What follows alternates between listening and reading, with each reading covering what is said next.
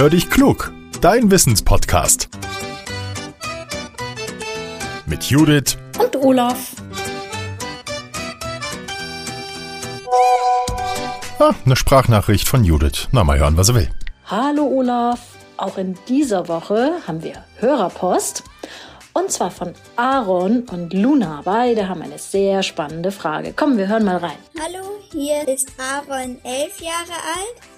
Und Luna, acht Jahre alt. Aus Lichtenau bei Chemnitz.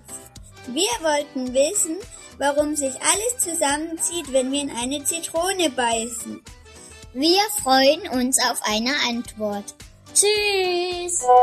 Hallo Judith und hallo lieber Aaron und liebe Luna. Vielen, vielen Dank für eure spannende Frage. Ja, und um die zu beantworten, muss man sich natürlich in das Thema so richtig reinfinden. An dieser Stelle würde ich sagen, reinschmecken. Ich habe hier eine Zitrone, die habe ich geviertelt und die probiere ich jetzt mal für euch. Mm.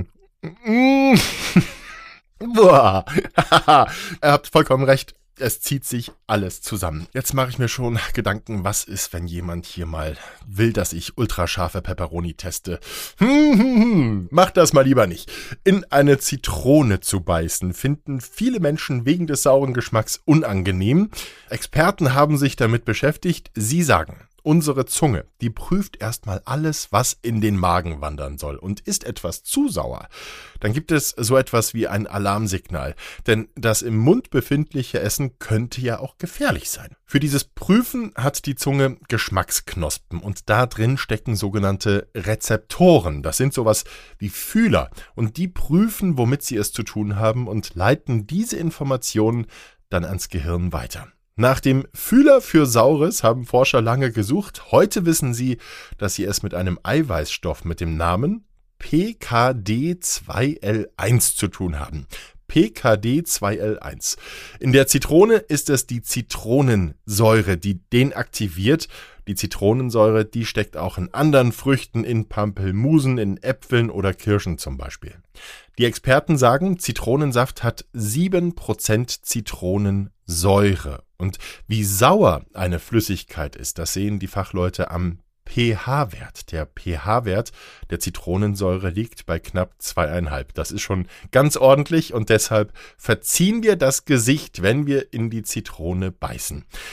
Zitronensäure kommt oft zum Einsatz. Getränkehersteller tun sie zum Beispiel in die Limonade. Oder aber die Zitronensäure steckt zusammen mit Natron in Brausetabletten. Lösen wir die in Wasser auf, dann sprudelt es. Zitronensäure hilft auch prima gegen Kalk, deswegen kaufen viele Menschen Reiniger mit Zitronensäure. So bringen Sie das Bad oder die Küche wieder auf Hochglanz. So, liebe Hörerinnen und Hörer, wenn ihr auch mal eine spannende Frage habt, bitte ohne Peperoni oder Chilischoten, dann schickt sie uns. Nehmt mit eurem Smartphone einfach eine Sprachmemo auf und sendet sie an hallo at podcast-factory.de oder nutzt unsere Speakpipe. Den Link dazu findet ihr in den Show Notes. Teilt unseren Podcast bitte auch mit euren Freunden oder der Familie. Dann kriegen wir noch ein paar mehr Hörerinnen und Hörer und darüber freuen freuen wir uns. Und folgt uns gerne auch auf Instagram. Jetzt sage ich Tschüss, bis zum nächsten Mittwoch. Euer Olaf.